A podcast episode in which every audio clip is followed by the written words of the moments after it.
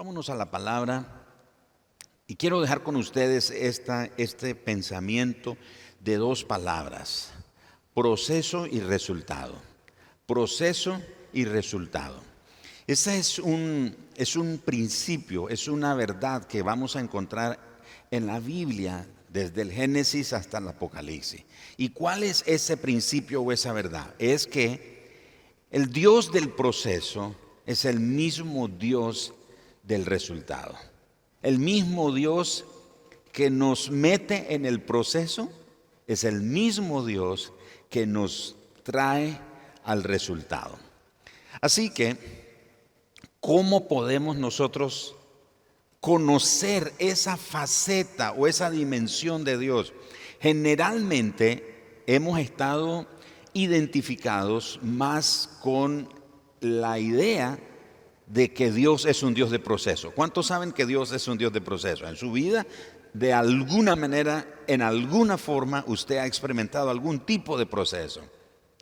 Lo que hemos perdido de vista es que también Él es el Dios del resultado.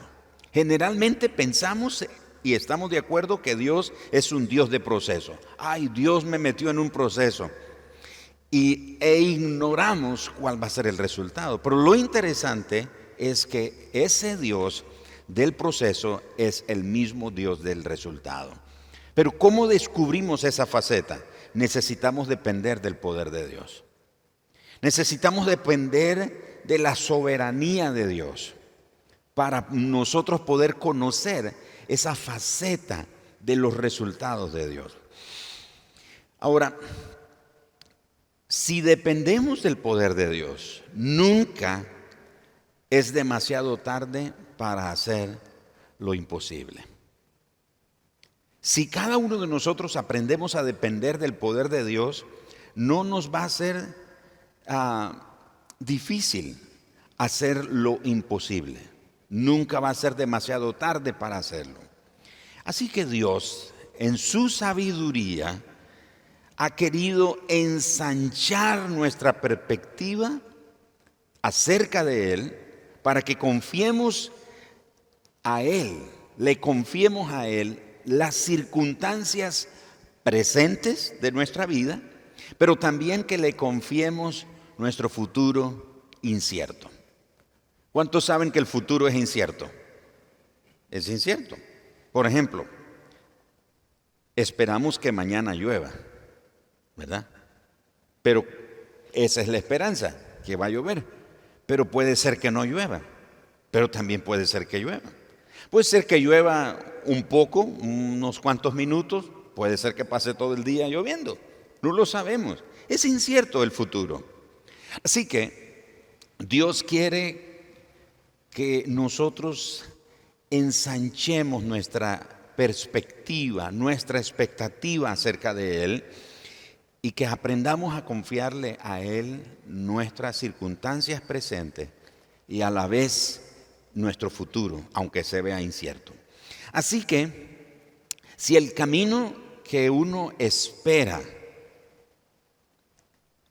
que se abran puertas en ese camino, resulta que si esas puertas o en ese camino que estamos esperando, que se abran las puertas de Dios para nosotros, Puede ser como parte del plan de Dios que Él nos desvíe o nos lleve por un callejón sin salida. ¿Cuántos han estado en un callejón sin salida? Y no me refiero a que se perdió en una dirección, sino en un momento en su vida usted sabe, siente, es consciente que está en un callejón sin salida. ¿Cuántos han estado ahí? Yo he estado un par de veces, varias veces, en un callejón sin salida. Pero ¿qué, ¿qué, pasó? Si uno ha estado esperando en ese camino, voy confiando en Dios, voy esperando en Él y estoy con la expectativa que Dios abra puertas en ese camino. Pero resulta que lo que Dios hizo fue más bien llevarme por un desvío o llevarme a un callejón sin salida. Un ejemplo de eso fue el pueblo de Israel. Ustedes saben que el pueblo de Israel sale de Egipto y era cuestión de horas, menos de 24 horas para que ellos pudieran llegar al punto de partida en su camino o en su ruta hacia la tierra prometida. Pero Dios los llevó por el camino más largo. El Señor los lleva por el camino más largo y encima de llevarlos por el camino más largo, los lleva a un callejón sin salida, el Mar Rojo. Los lleva a ese punto. Y bueno, cuando nos toque vivir momentos como eso, no nos apresuremos en cuanto a cuestionar a Dios inmediatamente. Todos tenemos la tendencia de cuestionar a Dios. ¿Por qué ahora? ¿Por qué a mí? ¿Por qué de esta manera? ¿Por qué no en otro tiempo? ¿Por qué no a otra persona? ¿Por qué me tuvo que pasar a mí? Esas son preguntas que nos llevan a cuestionar a Dios porque Él nos llevó a un callejón sin salida. Otros nos apresuramos a dudar de Dios. Al encontrarnos en un callejón sin salida o al ver que no se abre ninguna oportunidad o ninguna puerta, entonces comenzamos a dudar acerca del plan de Dios para nosotros. Ahora recordemos esto. Es importante que tengamos presente esto. Nosotros no debemos de confundir la situación por la que estamos atravesando con el destino hacia donde estamos supuestos a llegar. Muchos nos confundimos en la travesía y perdemos de vista el destino hacia donde vamos. Nos confundimos, nos desanimamos en la travesía, nos desalentamos en la travesía, precisamente porque perdemos de vista el destino. Así que, a pesar que hayamos pasado por una sequía espiritual en nuestra vida, a pesar de que hayamos pasado por una sequía relacional o una sequía financiera, Dios espera que nosotros sigamos adelante. Si hemos pasado por sequías de desilusión, por sequías de distracción, por un desvío, Dios desea que nosotros, a pesar de eso, continuemos adelante. ¿Por qué Dios espera que nosotros continuemos a pesar de una sequía espiritual, a pesar de una sequía relacional o financiera, etcétera? Bueno, porque tenemos que estar conscientes también que el hecho de que somos hijos de Dios no significa que no vamos a experimentar pruebas, tentaciones, que no vamos a enfrentar tormentas, tenemos que estar conscientes de que como hijos de Dios vamos a vivir todo eso. Pero lo que sí significa es que Dios nos va a capacitar, es que Dios nos va a dar la facultad para que nosotros podamos seguir en medio de lo que nos toque vivir y avanzar. ¿Por qué menciono todo esto? Porque a través de cada tormenta que nosotros logramos permanecer, a través de cada prueba o dificultad a la que nosotros logramos eh, vencer y mantenernos en pie y continuar, con cada obstáculo que vencemos en el poder de Dios o con el poder de Dios, vamos a experimentar que nuestra fe recibe una fuerza creciente para seguir avanzando, para seguir creciendo.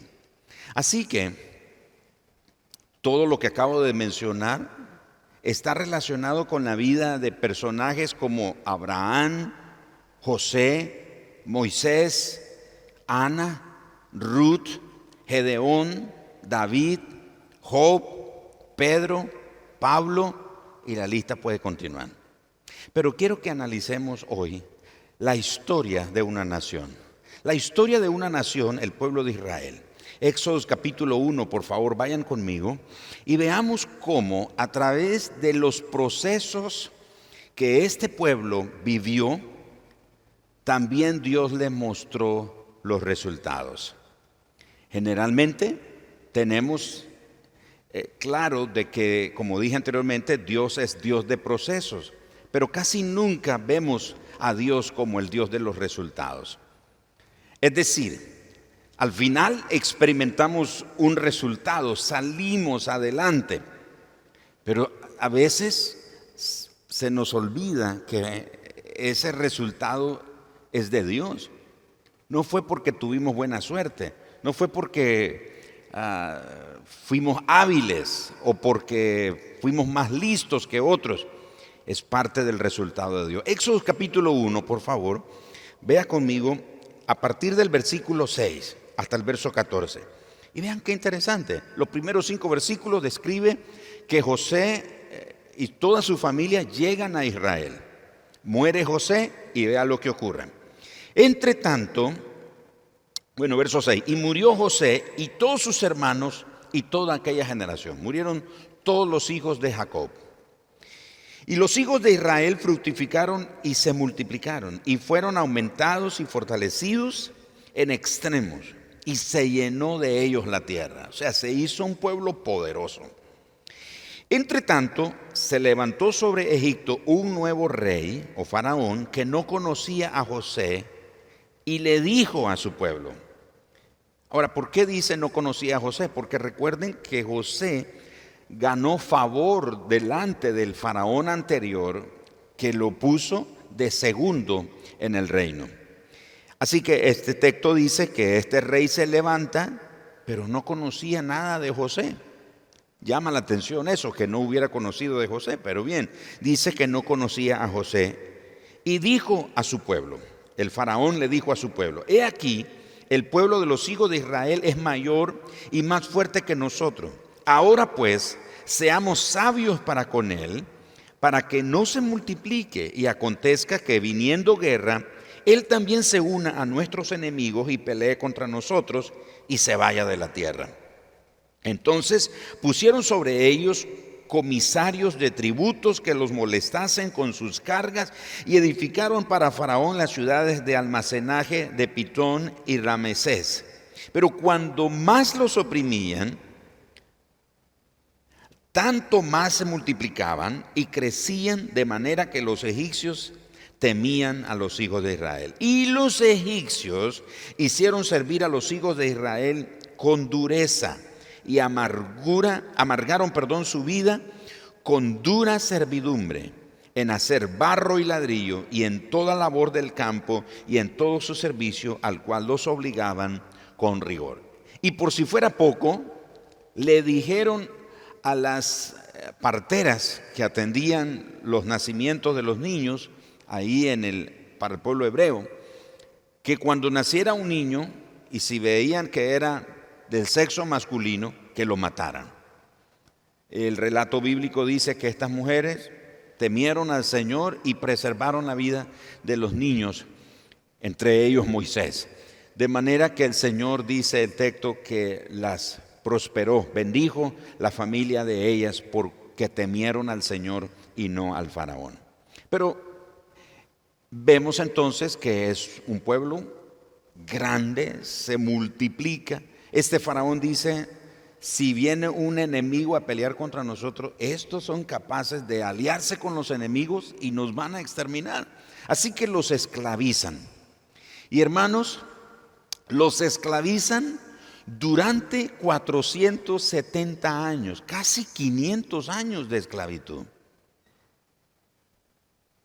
Ese, si usted no lo sabía, se conoce como uno de los periodos de silencio de Dios.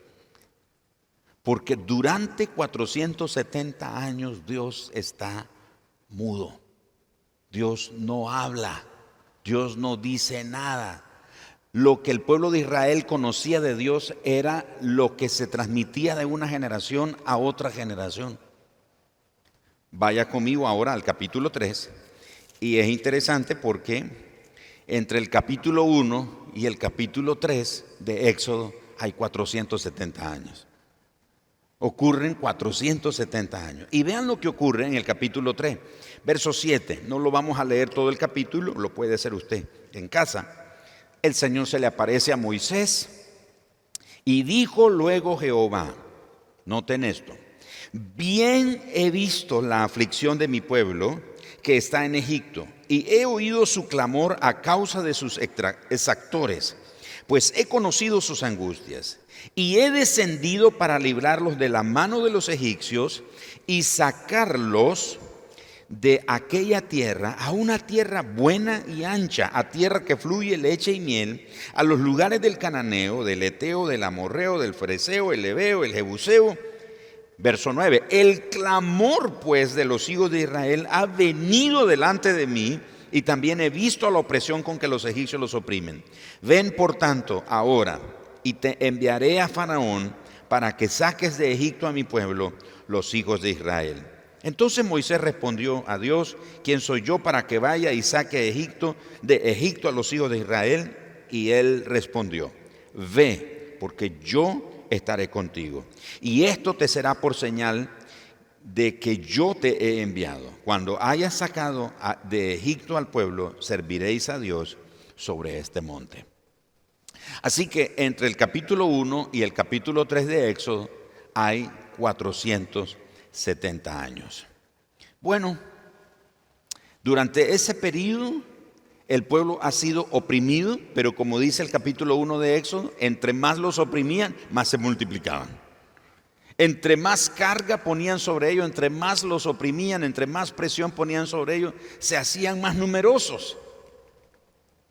Y llega el momento en que Dios le habla a Moisés, lo comisiona y le hace saber que ha llegado hasta sus oídos el clamor de su pueblo. Pero ese es uno de los periodos en los que Dios guardó silencio. El otro periodo es el que se conoce como el periodo intertestamentario, es decir, entre el Antiguo y el Nuevo Testamento. El último libro del Antiguo Testamento es Malaquías y el primer libro del, Nuevo Testamento es Mateo. Entre esas dos páginas, entre esos dos libros hay 400 años de silencio. No hay profecía, no hay nada, no hay revelación, no ocurre absolutamente nada. Y es interesante porque en cada uno de esos tiempos de silencio, Dios estaba llevando a su pueblo a través de diferentes procesos. Pero hermanos, lo interesante a donde lo quiero llevar es que el pueblo de Israel está 470 años en esclavitud, todo un proceso en el que Dios los metió, pero no habían terminado de salir del proceso. Eso apenas empezaba. Y les toma 40 años viviendo en el desierto. Y en el desierto ocurren cosas increíbles. resulta interesante que después que su pueblo sale de la esclavitud, el Señor los lleva finalmente hasta la tierra prometida. Todos sabemos que el pueblo no le cree a Dios porque diez espías que fueron a espiar la tierra dijeron que no se podía y la gente se atemoriza y dice no, no vamos a, entrar a la tierra prometida, etc. Esa rebelión, esa desobediencia les costó 40 años un año por cada día, porque los espías estuvieron 40 días espiando la tierra. Y dice el Señor, un año por cada día. Así que regresan 40 años al desierto y ahí comienza el proceso todavía de refinamiento. Así que los desiertos sirven para probar nuestra fe. Los desiertos sirven para revelar las verdaderas motivaciones de nuestro corazón. Cuando el Señor dice, lo pueden leer ustedes en Deuteronomio capítulo 8, el Señor dice, acuérdate del Señor que te hizo venir por el desierto y el, el calzado nunca se desgastó, la ropa nunca se te desgastó, etcétera, etcétera. Dice, el Señor hizo todo esto para conocer si habíais o no de temerle a Él, si habíais o no de seguirle u obedecerle a Él. Ahora, la pregunta no era, no es más bien, o, o más bien la pregunta es, ¿quién era el que necesitaba saber? ¿Dios o Israel? No, no era Dios, Dios lo sabía. Los que necesitaban descubrir su verdadero corazón era el pueblo. Y para eso Dios los mete en el proceso del desierto para que ellos descubran. Hermano, si usted o yo en algún momento enfrentamos algún tipo de desierto, puede ser financiero, puede ser relacional, puede ser espiritual, puede ser eh, de muchas formas ese desierto. Si usted pasa ese desierto o hoy está pasando un momento, un desierto en su vida y usted en el desierto en que está, se está quejando, se está lamentando y, reclamándole a Dios por qué le está pasando eso, si usted es hijo de Dios y si las promesas de Dios son para usted, por qué usted está pasando todas esas situaciones en el desierto. Hermano, el desierto tiene la capacidad de revelar lo que hay en nuestro corazón. ¿Y sabe qué reveló el desierto? El proceso del desierto reveló que el corazón del pueblo de Israel era idólatra. Nace el becerro de oro, reveló que el corazón del pueblo era inclinado al mal, a la desobediencia, a la rebeldía, a la queja, a la murmuración. Murmuraban por la comida, murmuraban por el agua, murmuraban de... Era una quejadera de todo. Pero ellos nunca supieron eso allá en Egipto, en la esclavitud. Es interesante, en, en, el tiempo de esclavitud nunca conocieron eso. Eso fue en el desierto. Así que ese Dios que nos mete en el desierto, nos mete en un proceso, es un Dios que también nos llevará a los resultados. Acompáñenme a Josué capítulo 21, por favor. Y ahí en Josué capítulo 21, leamos lo que ocurre a la altura del capítulo del versículo 43. Josué 21, verso 43. ¿Qué ha pasado? Bueno, aproximadamente les tomó como cinco años conquistar la tierra, aproximadamente unos cinco años.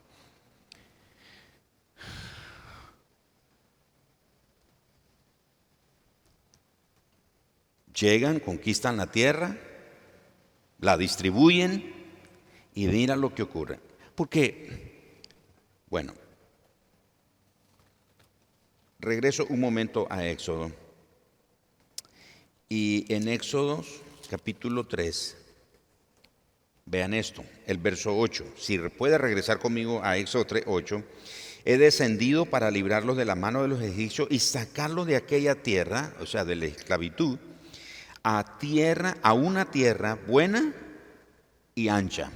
¿Cuál es el resultado del proceso? El resultado del proceso es llevarnos a la tierra. Algunos pensamos que el proceso, que Dios, eh, lo que Dios tiene en mente a través del proceso es castigarnos. Oyó esos hermanos que están pasando la difícil y los escuchó decir, ¿Quién sabe qué pecado estoy pagando? ¿Cuántos oyeron decir eso a alguien? ¿Quién sabe qué pecado? Porque miren, no salgo de una cuando ya empecé otra. ¿Quién sabe qué pecado estaré pagando? Dios, hermano, eh, eh, los procesos de Dios no son para destruirnos, no son para castigarnos, son para formarnos, son para transformarnos, son para enseñarnos dependencia en Él, son para que comprobemos las fidelidades y las bondades de Él. Así que los procesos de Dios van a tener un resultado.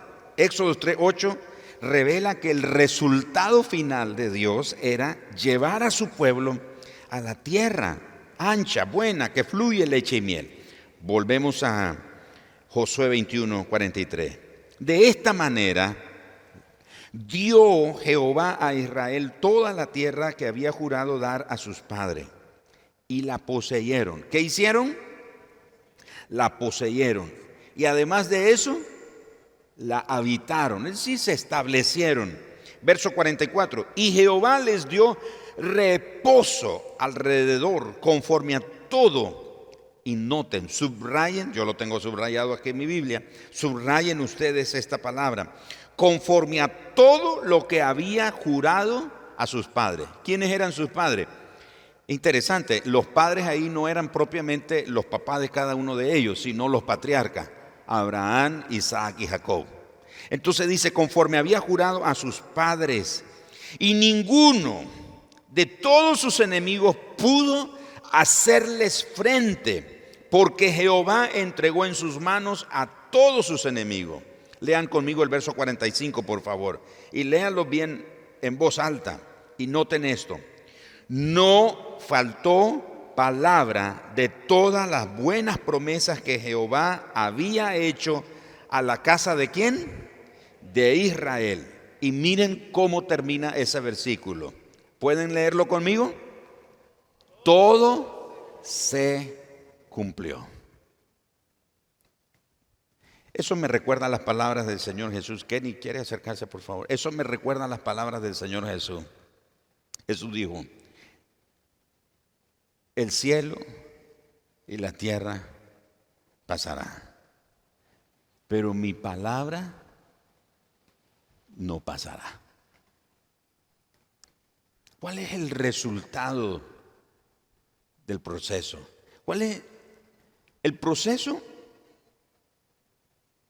Es diferente para cada uno de nosotros. El proceso no es el mismo para todos. Todos enfrentamos procesos diferentes. Todos enfrentamos procesos diferentes. El resultado suele ser diferente también, pero el resultado, aunque es diferente, tiene algo en común. Es cumplir la promesa que Dios nos haya hecho. Hace poco, aquí nuestro hermano Will le tocó pasar un proceso. Recuerda, hermano Will, le tocó pasar un proceso. Esa semana a él le tocó, a su familia le tocó de esa manera el proceso. Pero no significa que el resto estábamos felices de la vida, no. Todos, hoy, aquí mismo, todos sentados aquí, todos tenemos algún proceso, estamos pasando algo. Pero yo quiero decirle, hermano, el Dios del proceso es el Dios del resultado. El Dios que hizo llevar a su pueblo por el desierto. El Dios que se acordó de la promesa que le había hecho a Abraham, Isaac y Jacob. ¿Cuál fue la promesa? Le dijo a Abraham, en tu simiente serán benditas todas las naciones de la tierra. Y se lo dice a uno que no tiene hijo. Y escribí esto aquí. Sobre eso. Tenemos que estar dispuestos a que Dios nos demande que confiemos en Él para vivir una vida que trasciende nuestro entendimiento y que nos invita a ser parte de intervenciones milagrosas. Entonces Dios llama a Abraham y le dice, Abraham, mira las estrellas. Sí, Señor, así será tu descendencia. Puedes contar los granos de arenas que hay en el, mar. Date una idea. Y Abraham dice, no, no sé, pero es, es, es mucho bastante. Y dice Dios, así será tu descendencia. Pero es fácil aceptar un proceso de ese cuando uno tiene un hijo. ¿Me, están siguiendo? Es fácil aceptar un proceso de Dios cuando uno siente o cree que tiene las condiciones para eso que Dios dijo que va a hacer, que sucedan las cosas. Pero qué difícil es cuando Dios nos dice, este será el proceso. Y el proceso, aunque te cueste asimilarlo, el resultado va a ser este. Vas a tener un hijo. Pero Abraham, no solo vas a tener un hijo, vas a tener una gran descendencia, tan numerosa como las estrellas del cielo. Se estima que en el universo hay millones de galaxia. Nosotros, el sistema solar en el que vivimos, es una galaxia de las millones de galaxias que existen en el universo. Y en el universo, escuchen esto, que no está en la Biblia y no porque no está en la Biblia no significa que no sea verdad. Lo que estoy es tratando de que usted dimensione las palabras de Dios. En ese universo hay millones de galaxias y en cada galaxia hay millones de estrellas. Así que cuando Dios le dice, Abraham, tu descendencia será como las estrellas del cielo, Dios no está hablando solo de las galaxias en la que orbita nuestro planeta Tierra. Está hablando de toda la galaxia.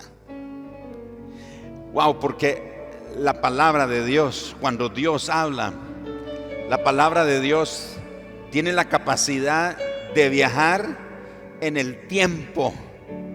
La palabra de Dios tiene la capacidad de viajar en el espacio, no tiene límites. Es más rápida que el sonido, es más rápida que la luz. Cuando Dios habla, me encanta cada vez que recuerdo esto, cuando Dios habla, la palabra que Dios habla se convierte en una solemne promesa. Así que Dios le dice a uno que no tiene hijos que va a tener muchos hijos. Diga conmigo, repita esto conmigo. Dios, diga, Dios tiene un proceso para mi vida. No me va a revelar el proceso, pero me va a revelar el resultado. Eso fue lo que pasó con Abraham. Dios le dice, vas a tener un hijo. No le dijo cómo, no le dijo cuándo. De hecho, entre el momento en que Dios le da la palabra a Abraham y el momento en que nace Isaac, transcurren 25 años.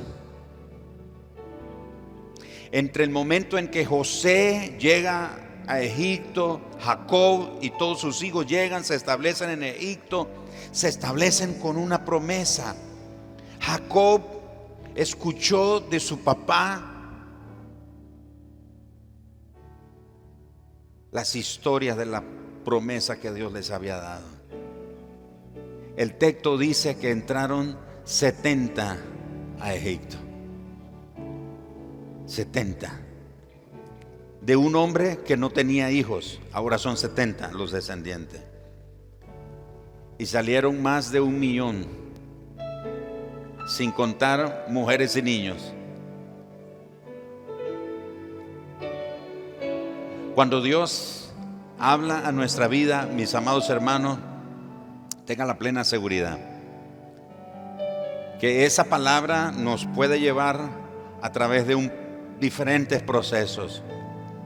No nos van a destruir, nos van a enseñar a depender de Dios, nos van a enseñar a confiar en Él, nos van a enseñar a ser agradecidos, nos van a enseñar a ser gozosos, a estar alegres, a agradecer. Va a producir diferentes cosas en nuestra vida. Pero al final, ese Dios que nos llevó por ese proceso tiene un resultado para nosotros.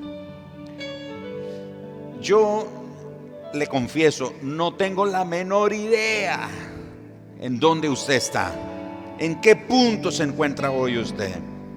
Yo le quiero animar. No se detenga. Siga avanzando en el Señor. Siga creyendo en el Señor. Puede ser que esté más cerca del resultado de lo que usted se imagina. No desista no se regrese.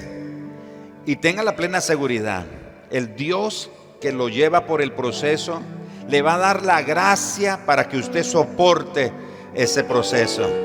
Pero también le va a dar la vida, la oportunidad de celebrar a Dios por el resultado en su vida. Mis amados hermanos, todo se cumplió. Diga conmigo, todo se cumplió. Y No sé cuántos aquí se atreven a creer que Dios tiene ese propósito para su vida. Todo se va a cumplir. Puede levantar su mano y decir, todo se va a cumplir. Todo.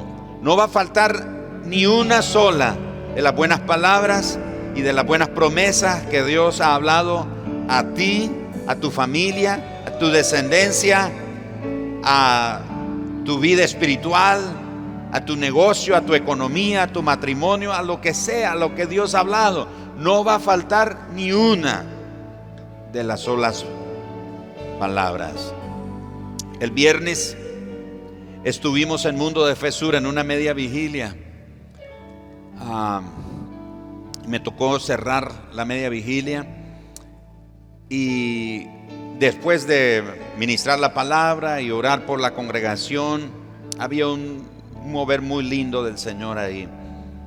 Y yo escuché a Dios hablándome nuevamente. Porque cuando Dios me llamó al ministerio a tiempo completo, ya de manera definitiva, me hizo el llamado en una conferencia ahí en Mundo de Fe, en Ticuantepe.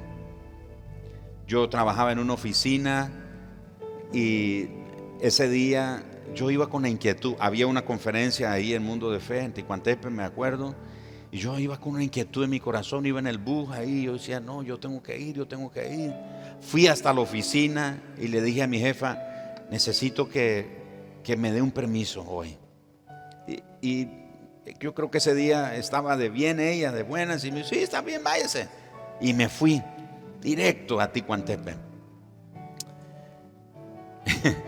Abro un paréntesis, que por cierto, cuando iba ahí sentado, uno oye de todo en el bus. ¿Cuántos saben eso? Usted oye de todo en el bus. Entonces van dos hermanos que iban a la conferencia también, un hombre y una mujer. Y el hombre dice, mira, que yo ya no sé qué hacer. ¿Por qué? Porque viera cómo me persiguen las mujeres. De veras, sí, dice el hombre. Y la mujer dice, pues a mí me pasa lo mismo, pues a mí me persiguen los hombres. Y en la iglesia y es. Y yo dije, bueno, estos hermanos, qué raro, porque hablaban de la iglesia, de Dios y eso. Y para sorpresa mía se bajaron conmigo ahí a la conferencia también. Pero bien, yo llegué, me senté, el auditorio está dispuesto, tiene esta misma disposición. Y yo me ubiqué por este lado, en unas sillas de maderas, de esas plegables, me acuerdo. Y ahí me senté. Había un costarricense predicando de nombre Juan, no me acuerdo el apellido. Y Juan está predicando. Y yo sentía en mi corazón un fuego que ardía. Yo sentía que que estaba en el lugar que Dios quería que estuviera en ese momento. Y Juan dijo, ahora vamos a orar. Y eran miles de gente ahí. Y dijo, los que puedan venir aquí al frente y se dejó venir la avalancha de gente.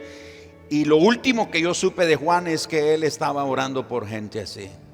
Y yo estoy allá en mi lugar, en mi silla, con ojos cerrados. Y de repente siento una mano aquí en mi pecho. Es Juan el predicador de esa mañana. Y él dice, cierre los ojos. Y dice, el Señor me dice para ti que Él va a levantar una nueva generación de pastores en esta nación. Y que tú eres uno de esa generación. Y yo comienzo a llorar, o sea, yo comienzo a llorar porque yo sé lo que, lo que está sintiendo mi corazón esa mañana. Ese día Dios me llamó a tiempo completo al ministerio. Y este viernes que yo estaba ahí predicando, sentí la presencia de Dios tan fuerte en mi corazón que vine ahí a la plataforma, me arrodillé y mientras oraba, el Señor me hizo una pregunta como, ¿qué es tu petición? ¿Qué pides?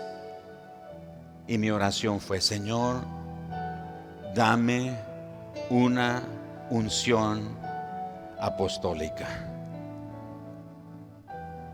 Y ahí de rodillas yo sentí cómo el Señor estaba ministrando mi corazón, confirmando que lo que me has pedido, vas a caminar en eso, Gerardo. Lo vas a ver con tus ojos. Vas a caminar en esa dimensión, en una unción apostólica. Entonces me dijo el resultado. Pero yo sé que eso va a ser un proceso. Pero el Dios del proceso es el Dios del resultado. Ni una de sus palabras va a fallar. Todas se van a cumplir.